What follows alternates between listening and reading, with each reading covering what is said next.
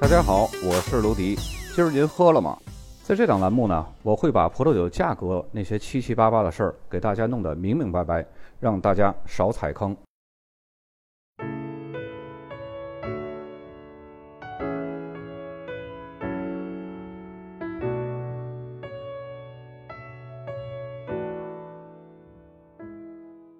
本期节目，咱们来介绍一下西班牙北边的一个行政区，是巴斯克。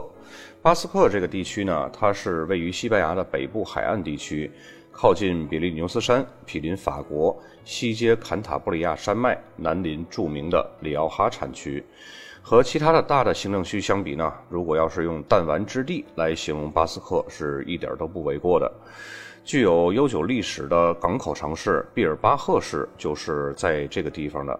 这里呢，也是整个巴斯克地区葡萄酒种植区的一个核心区域。说起毕尔巴赫呢，大家可能没有听说过，但是说起西甲的毕尔巴赫竞技队，那么很多球迷呢肯定都知道，它是整个西班牙成立的第二支足球队，同时呢，他们也是西甲联赛的创赛会员。自从1928年以来呢，从来没有降级过。那么，同时拥有此项殊荣的呢，只有皇家马德里还有巴萨。可以说，毕尔巴赫竞技队呢是西班牙历史上最成功的一个足球俱乐部之一了。他获得过八次西甲冠军，二十四次西班牙国王杯冠军，还有一次西班牙超级杯冠军，是西甲总成绩排名第四好的一个俱乐部，仅次于皇家马德里、巴萨还有马德里竞技。那么，足球俱乐部呢，只使用具有巴斯克血统的球员。那么，直到今天呢，这个传统仍然没有改变。那么，要在这个人口才两百多万的一个地方建立起一个西甲强队，而且呢，只用当地具有巴斯克血统的球员，可想而知选拔是多么不容易。那么，在西甲呢，乃至是整个欧洲的各大联赛当中，也是独树一帜的。这也就寓意了巴斯克人骨子里的那种简单和倔强。那么当地呢，还有古根海姆博物馆以及美丽的海滨圣地圣塞瓦斯蒂安。那么每年呢，都会吸引过来全世界各地的游客到此来游览。巴斯克地区的地质主要特征呢是巴斯克山脉，它是贯穿了整个地区的。那么大部分葡萄园呢都是位于毕尔巴赫附近的海岸。由于这里的海岸距离海洋是非常近的，因此呢，海洋性气候是非常明显的。葡萄生长期的降雨量非常充沛，气候呢也是非常温和。再往南靠近埃布罗河谷，还有靠近里奥哈的这些地方呢，种植的葡萄就比较少了。那么一般巴斯克的葡萄酒呢，很少有标注巴斯克这个名字的，而是标注另外一个名字，就是查克利。查克利呢是这个地区传统葡萄酒的名字，原意呢就是葡萄酒村的意思。因此呢，当地的葡萄酒酒标上都是用查克利来标注的。那么这里的葡萄酒呢，风格是十分简单的，而且十分清爽，果味突出，酸度会比较高，有时呢还会产生一些气泡。那么这些气泡是怎么来的呢？就是由于这里的酒呢都是发酵后不久就装瓶了，并且呢没有将酵母完全过滤掉，那么这样呢就会在瓶中形成有限的二次发酵，从而呢产生一些少量的气泡。这是当地人刻意而为之的，而不是疏忽啊。葡萄牙的绿酒也有这样特质。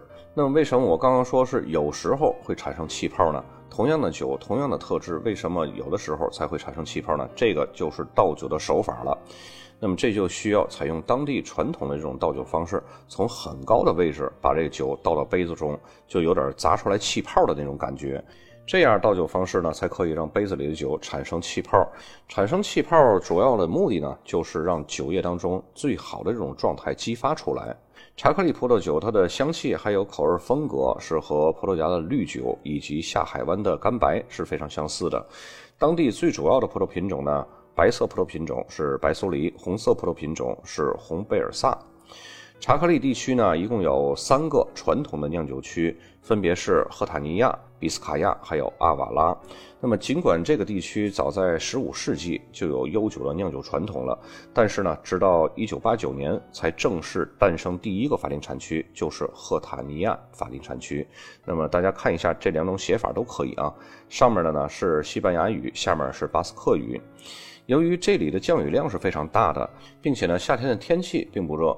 所以能生产出成熟度非常好的葡萄呢，并不是简单的事儿。因此呢，当地的葡萄藤都是采用棚架式来栽种的。那么这里出产大多数葡萄酒呢，都是要趁年轻时来饮用的，喝的就是这种清爽新鲜。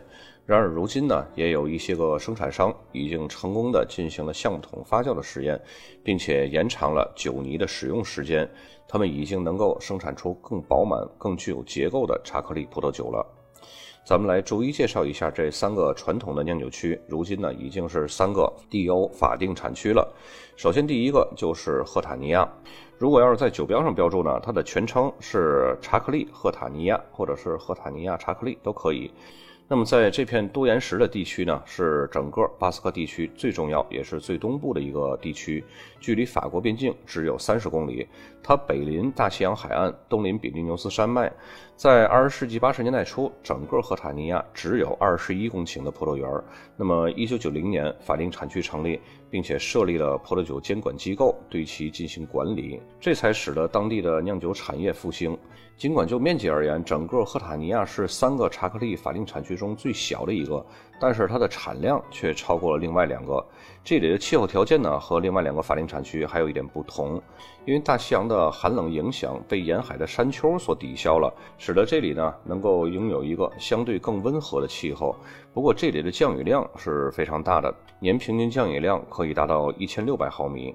这里大多数的葡萄园呢都是位于比利牛斯山脉东南斜坡还有山路，因为这个朝向还有位置呢可以接受到更多的温暖的阳光。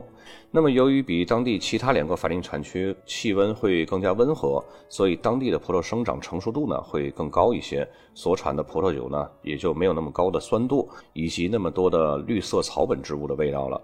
直到二零零七年，这个地区呢，把它的葡萄种植面积已经扩展到整个历史悠久的吉布斯格瓦地区了。现在的葡萄园面积呢，已经达到了四百多公顷。主要的白色葡萄品种是白苏黎，约占整个种植面积的百分之九十五。那么红葡萄品种呢，只有一些少量的白贝尔萨。接下来第二个法定产区是比斯卡亚，大家看一下这个写法啊。它是成立于一九九四年，葡萄园是遍布于毕尔巴赫市周围比较分散的地区，不仅在沿海地区，而且呢在山谷还有内陆地区都有。而最集中的地方呢就是乌尔代拜还有乌里韦，当地只有海拔在四百米以下的地区才是属于法定产区的范围，大多数的葡萄园呢都是位于海拔五十到两百米之间。那么这里为什么要规定海拔一定要在四百米以下才能是法定产区呢？我们都知道，海拔越高，它的温度会越凉爽，生产的葡萄呢也就会越好。但那只是针对比较热的产区。那么这里的平均气温已经这么低了，葡萄呢刚刚好，勉强是达到成熟。如果海拔要是再高的话，温度就达不到葡萄成熟所需要的温度了，并且呢，这里还会受到西北面海风的影响，因此当地选择的是低海拔。那么这里的葡萄呢，也大多数都是种植在东南方向的阳光充足的朝向。那么当地的土壤呢，是呈现这种微酸性的，通常呢是石灰石之上的粘土。当地也是主要盛产白苏梨，那么用它来酿造比斯卡亚查克利的白葡萄酒。红贝尔萨呢，只是用于生产当地产量很少的红葡萄酒。根据当地的法律法规规定呢，白葡萄酒的最低酒精含量要达到十一点五度，红葡萄酒呢要达到十二度。当然，这里呢也会生产少量桃红葡萄酒。传统上呢，这种桃红葡萄酒被称为是公鸡眼。那么，由于比邻大西洋，整个比斯卡亚的降雨量也是非常高的，年降雨量呢一般都会在一千到一千三百毫米左右。虽然会比赫塔尼亚降雨量稍微少点儿，但是这里的平均气温会更低一些，因此呢，这里的酒的质地会更轻盈，口感会更酸，比邻近地区所生产的葡萄酒会带有更明显的绿色草本植物香气。第三个法定产区呢叫阿瓦拉，大家看一下它的拼法，它是位于毕尔巴赫南部的内陆地区。产区呢是成立于二零零一年，是三个法定产区当中最年轻的一个。在十九世纪末呢，葡萄根瘤芽的爆发摧毁了这里的葡萄酒生产，几十年来呢也是一直萎靡不振的。直到一九八九年，和其他两个地区一样，当地的葡萄酒生产商建立了自己的酒庄，并且呢也建立了自己的当地的一个葡萄酒管理机构来管理它。虽然这里比比斯卡亚更靠近内陆，但是呢这里依然会受到大西洋的影响，因此气候呢也是非常潮湿的，气温从来就没有超过二十摄氏度过。再加上高降雨量，那么当地的葡萄成熟过程呢就非常漫长了。在这种凉爽的气候条件下呢，葡萄就从来没有达到过很高的糖分含量，由此产生的葡萄酒的酒精含量呢也就非常低。那么当地的法律法规规定呢，最低的酒精含量也必须要达到九点五度以上。这里生产的葡萄酒呢，绝大多数都是用白苏梨来酿造的白葡萄酒。葡萄酒的风格非常清淡干爽，果香芬芳，并且呢具有高酸度。三个法定产区已经都介绍完了，接下来咱们来看这三个法定产区的酒标。首先第一个酒标，右边的靠下箭头就是阿瓦拉。刚我们在介绍产区的时候也说过，酒标写巴斯克语或者写西班牙语都可以，这个就是巴斯克语。接着第二个酒标，咱们先来看右边的箭头，这个是也是阿瓦拉，这个就是西班牙语的写法了。大家看一下，那么阿瓦拉的下面就是 D.O 法定产区的全拼，阿瓦拉的上边就是白苏黎。白苏黎这个葡萄品种的拼法，大家注意一下，它的前面单词和刚刚我们说的红贝尔萨那个红葡萄品种，它的前半部是一样的，只不过后面这四个字母和红贝尔萨那个红葡萄品种的后半部是不一样的。一会儿我们也会看到红贝尔萨。再接下来这个酒标右边靠上箭头还是用巴斯克语标注的阿瓦拉。再接下来这个酒标换产区了，这是比斯卡亚，右边的箭头标注的就是比斯卡亚。大家通过刚刚看这几标，大家有注意到啊？这个产区前面都会加上查克利，或者是产区名后面都会加上查克利。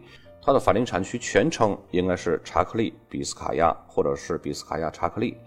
那么在比斯卡亚查克利的下面呢，就是 D.O 法定产区的全拼。再接下来这个酒标右边箭头是比斯卡亚，然后它的下面是 D.O 的全拼。在酒标的最下面就是红贝尔萨。刚刚我们说那个白苏黎，它的前半部分和这个红贝尔萨的前半部分是一样的，然后白苏黎它的后半部分和红贝尔萨是不一样的。再接下来咱们又换产区了，来到了赫塔尼亚。赫塔尼亚呢，就在左边箭头靠中下部，也是标注的赫塔尼亚查克利。那么赫塔尼亚查克利的下面呢，就是 D.O 法定产区的全拼。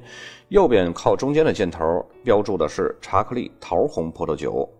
大家注意一点，巴斯克的酒几乎都会标注查克利，因为这是他们一个酒标的一个标识习惯。再接下来，酒标左边靠中下部也是赫塔尼亚，赫塔尼亚的下面是 D.O 法定产区的全拼。在下面这个酒标也是左边靠下部箭头是赫塔尼亚，赫塔尼亚的下边也是 D.O 法定产区的全拼。那么大家看到这个2007的上边也是显示的查克利，包括刚刚咱们上一个那个赫塔尼亚也是有标注查克利这个标识的。那么节目最后呢，我来说一个事儿。由于一开始咱们在这个酒标这个栏目呢，把一些个比较热门的产区还有酒标都已经讲述完了。那么现在呢，咱们是按照国家逐一来讲解产区，还有分析酒标，所以呢，肯定会涉及一些个比较小门类、比较小众、大家不太感兴趣这些产区。大家可以挑着针对你所感兴趣的那些个产区节目来听。那么这些比较小众的产区呢，并不是说它没有用，也有一些听众或者是朋友，他需要了解一些这些个比较小众的产区，可能他已经喝到了这些个产区了。那么这些节目呢，对于他们来说就是非常有用的。本期节目就到这里，咱们下期再见。